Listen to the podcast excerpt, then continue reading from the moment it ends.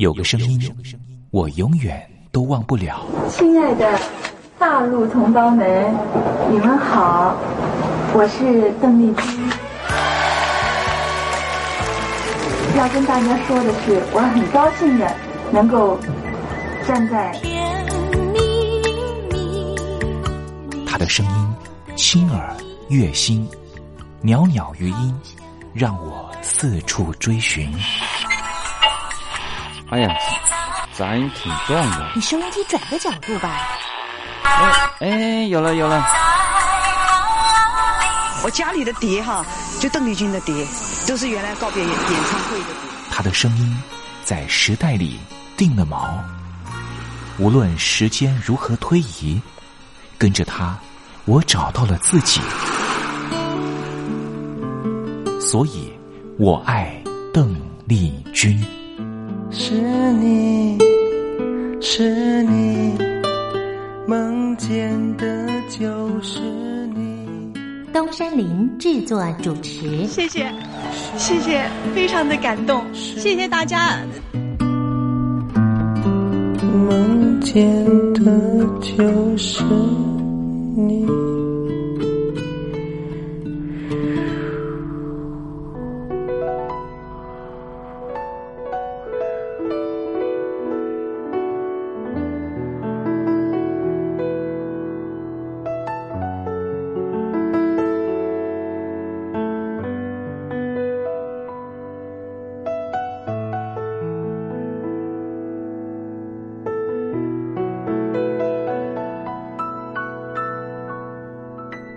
大陆听众朋友您好，我是您的好朋友东山林，在台北问候您。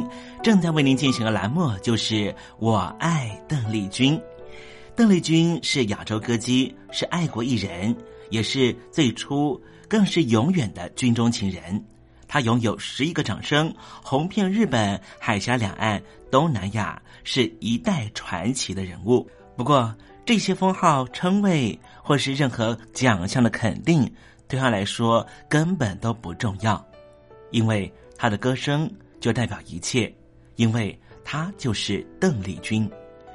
邓丽君不只是一个世代的流行音乐的启蒙，也是歌坛天王天后，包含了刘德华、王菲这些许多偶像的偶像，更是台湾、中国大陆甚至世界各地华人的心灵慰藉。这也就是为什么。光华之声的频道会推出《我爱邓丽君》这个栏目。东山林真心的希望，所有喜欢邓丽君的朋友都能够在短短的三十分钟的栏目里面，找到你心灵深处永远无法取代的邓丽君的歌曲。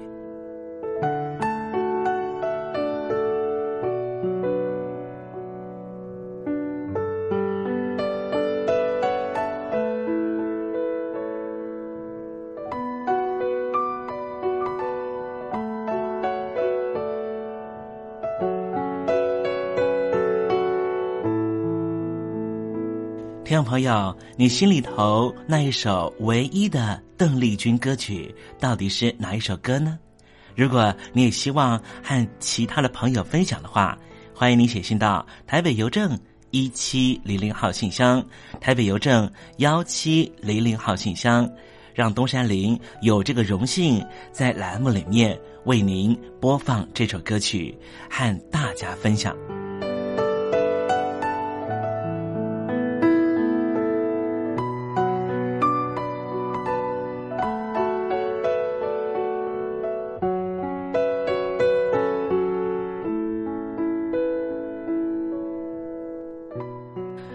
东山林，废话不多说，节目的一开始，先为您送上一首邓丽君最隽永的歌曲，你听听看，这首歌曲是不是你随着旋律就能够跟着唱呢？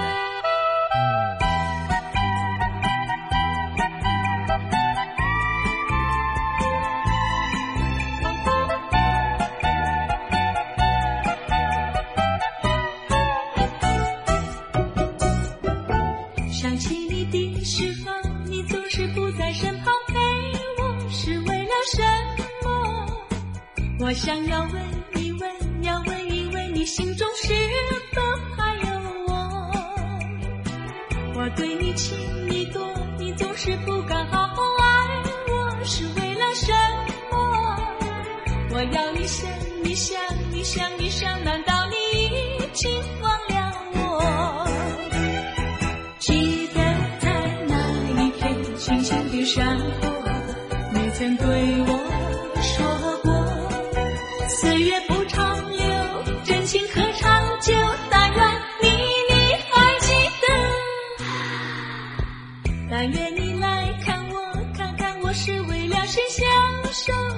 是寂寞。我想要问你问，要问你问，你心中是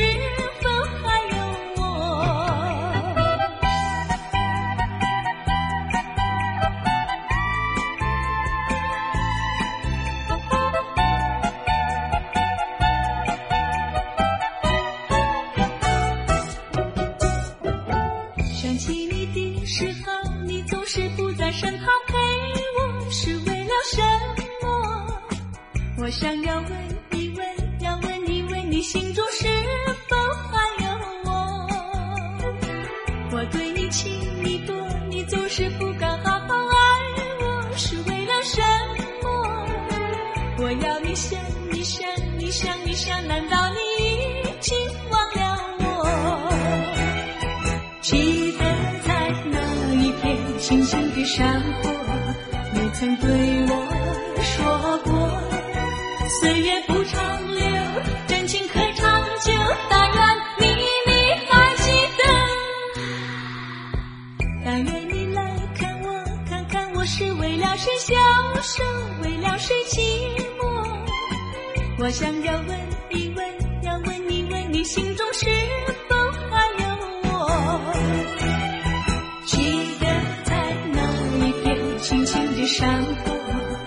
曾对我说过，岁月不长留，真情可长久。但愿你你还记得，但愿你来看我，看看我是为了谁享受，为了谁寂寞。我想要问一问，要问一问，你心中是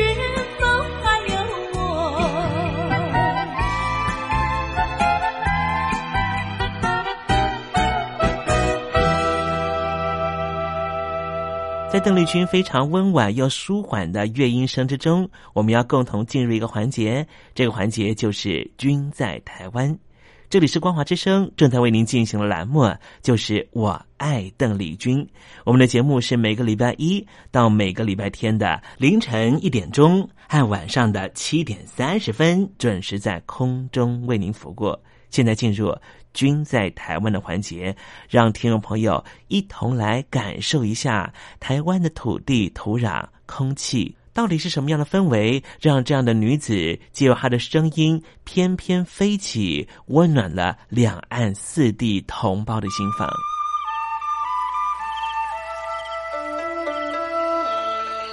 那是一个下过大雨的午后，我又回到了我的母校泸州国小。我张开一双翅膀。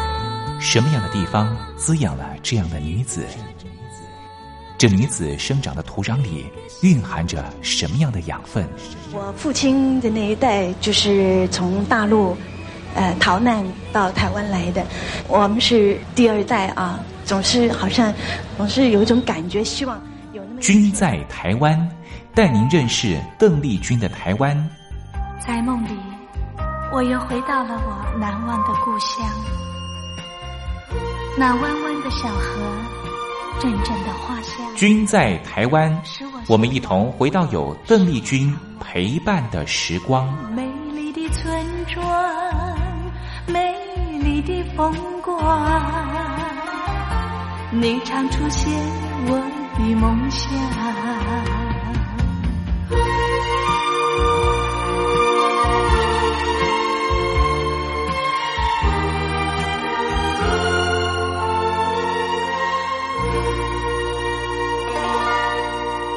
君在台湾，君在台湾，君这个字可以代表邓丽君的君，也可以代表平均的均这个均。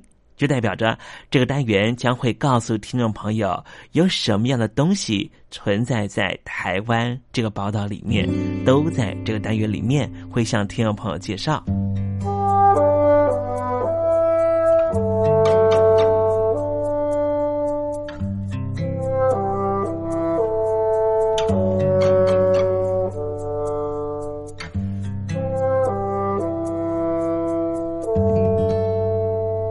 人生的际遇很难预料，这一分钟我们非常开心的存活着，下一分钟会遭遇到什么样的意外，没有人知道。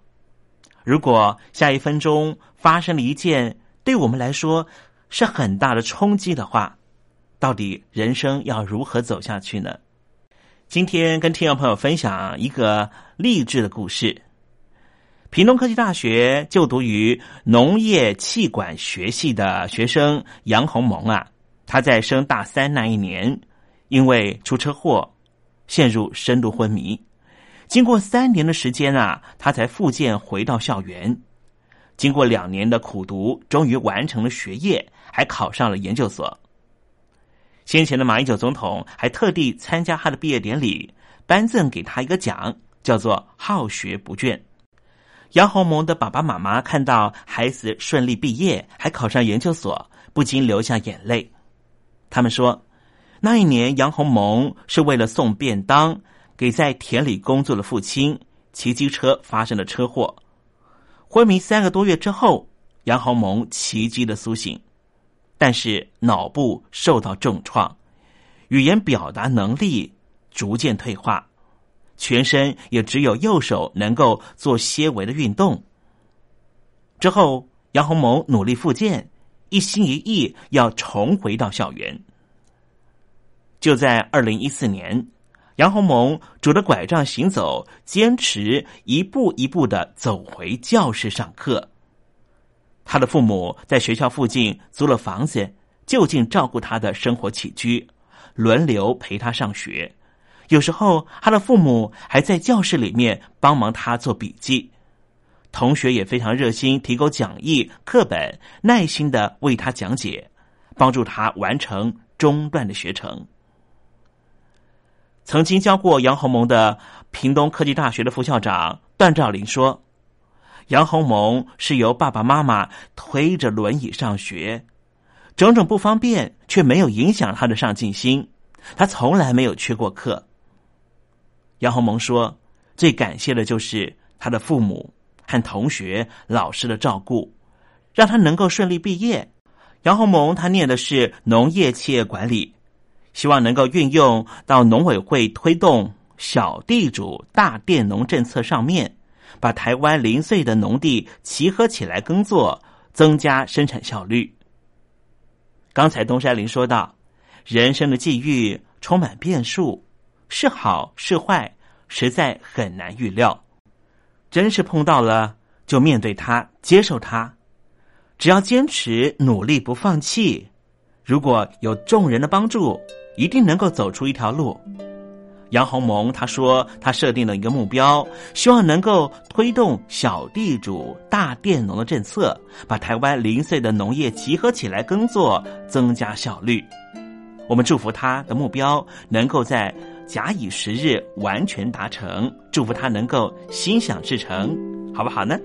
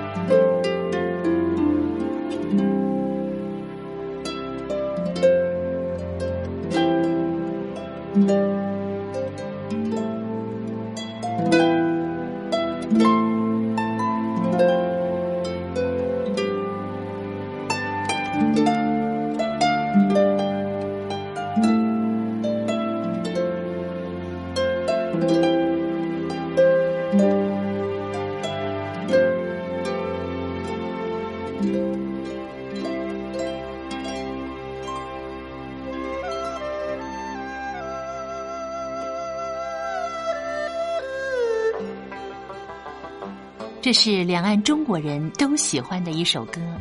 小城故事多，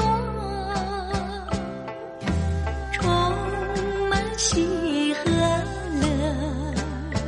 如果主持人播错了速度，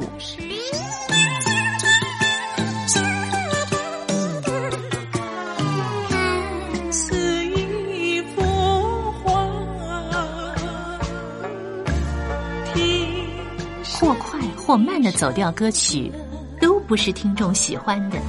人生境界真善美，真意包括。两岸和谐关系也得循序渐进，快慢相宜。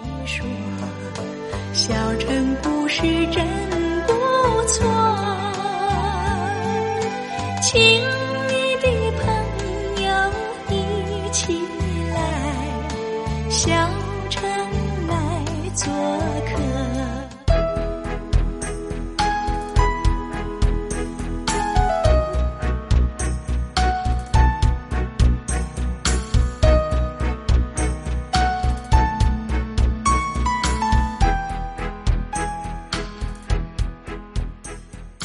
生活中少不了知性的真，生活中少不了理性的善，生活中也少不了感性的美。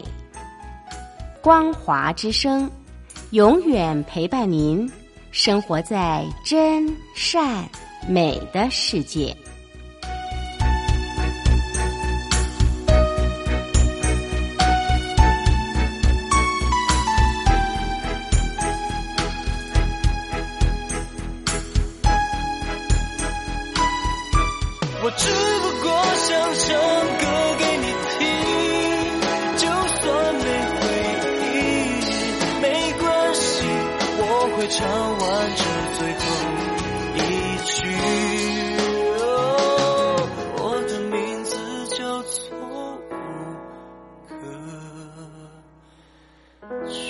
Hello，大陆的听众朋友，你好，没错，我就是吴克群。不管你现在在做什么，不管你现在在哪里，吴克群和光华之声在台北问候你。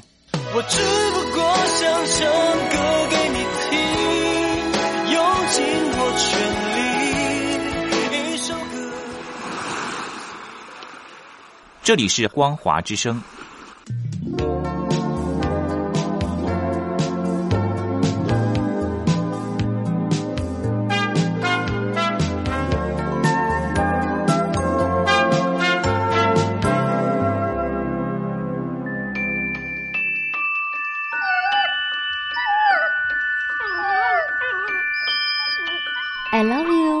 Because you love your dog。我男朋友啊，哦，有啊，有养狗啊，他叫 Puppy 啊。啊、我们在一起大概五六年吧。呃，他在台积电上班。嗯，我男朋友他每天下班第一件事啊，他就会带狗出门散步。Lucky，哎呦，你说这个遛狗啊，那是我爱人的事，这个把屎把尿也是他的事。I love you because you love your dog。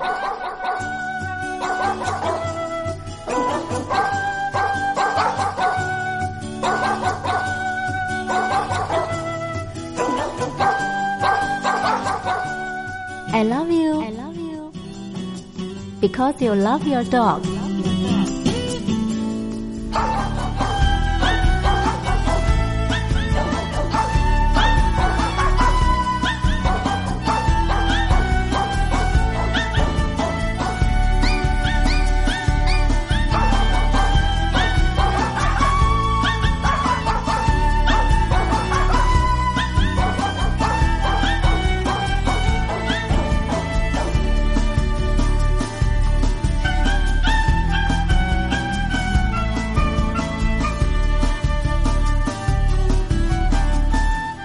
狗的男人不会坏。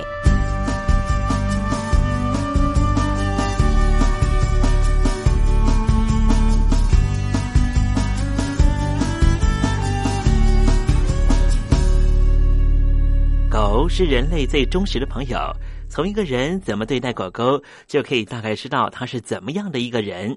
我是不太坏的男人东山林，有任何狗狗的问题都可以在这里得到解答哦。在今天爱狗的男人不会坏的单元，我们来聊一个问题。这个问题就是为什么有的狗狗会咬小孩呢？哇，这个问题呢，应该是让家里头有狗狗的家长心里头会有些担忧了。我想，听众朋友应该和东山林一样啊，每年总会在社会新闻里看到几则小孩被狗咬伤的事件。当然，有些是本来就具有攻击性的狗狗，但是也有一些平常很友善、从来没有攻击性的狗狗，却造成这样的不幸事件。这是为什么呢？其实啊，是因为小孩子的举措常常造成狗狗的误会。正常的小孩接近狗狗的时候，往往会直视狗狗的双眼。这种对视的动作对狗狗来说是一种威胁，是挑衅。接下来，小孩子还会对狗笑。狗狗看到了小孩的牙齿，会以为这是要攻击的讯号。然后，小孩子会举起双手向狗狗走过去。这下对狗狗来说，似乎代表的是这家伙抬头挺胸、雄壮威武、杀气腾腾的逼近我了。而小孩还往往会松开手指，把手伸出去，这在狗狗的视野和认知里面，简直就像是一张露出吓人长牙的大嘴巴，正笔直的对准它。听众朋友，你可以把你的右手或是左手举起来。从侧面看，是不是就像一个大大的嘴巴，还有大大的牙齿呢？最后的一集是什么呢？小孩在做出了这些威胁讯号之后，还会直直的冲向狗狗，表现出一副很热情的模样。但是对许多狗狗来说，这简直是超过他们能够忍耐的极限，攻击行动已经展开。所以，这些狗狗不是逃走，就是立刻反击。而就算是品性超级良好的狗狗，能够忍耐这一切的狗狗，也不一定能够受得了小孩子靠近之后，对它又拉又扯，或是丢石头、伸起指头、到处乱搓这种似乎是表达爱抚的动作。一般的狗狗，如果不是逃开的话，恐怕就会反咬小孩以示教训。所以，如果你家里头有小朋友，尤其是五岁以下的小朋友，必须要教导小孩正确接近狗狗的方式。东山林给您一个建议：无论如何，你千万不要让五岁以下的小孩和狗狗单独相处。当然，听众朋友呢，可能心里头呢也会有不一样的想法。因为在 YouTube 上面或是各视频网站上面，都可以看到小孩和狗狗的互动是非常热络的，甚至呢还有小婴儿直接躺在拉布拉多的身上滚来滚去，对它的耳朵拉来拉去。但是拉布拉多或是黄金猎犬这些狗狗呢，完全没有任何反制的动作。可是，听众朋友，您想一想，这些视频画面是谁拍的呢？这些视频画面大部分都是大人拍下来的，因此在那个拍摄的场所，或是小孩和狗狗相互互动的地方，其实是有一个更高位阶的主人在现场，所以狗狗是不会照刺的。总而言之，五岁以下的小孩是很难教导的。你要教导他如何和狗狗相处，还不如先让他和狗狗保持一定的距离，还比较简单呢。好啦，今天爱狗的男人不会坏的环节，为您解答的问题就是：为什么有些狗狗会咬小孩呢？希望今天的单元能够让听众朋友更懂你家的狗狗，我相信你家的狗狗也会因此更爱你的。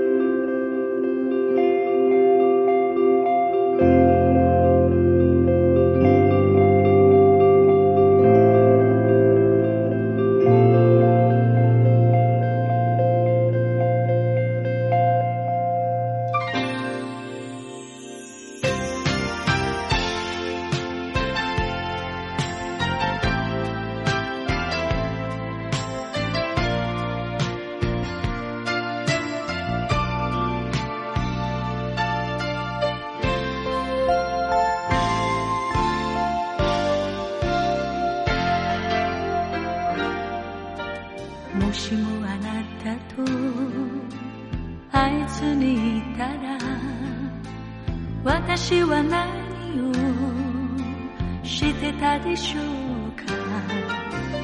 平凡だけど誰かを愛し普通の暮らししてたでしょうか？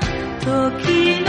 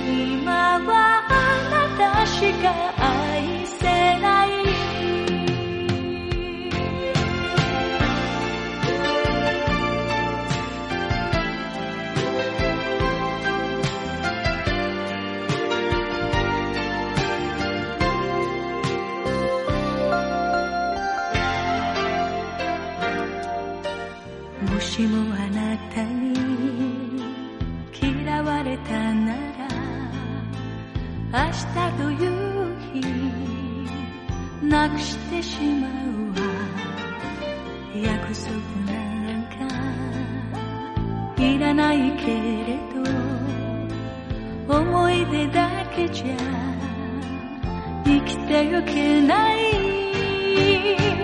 時の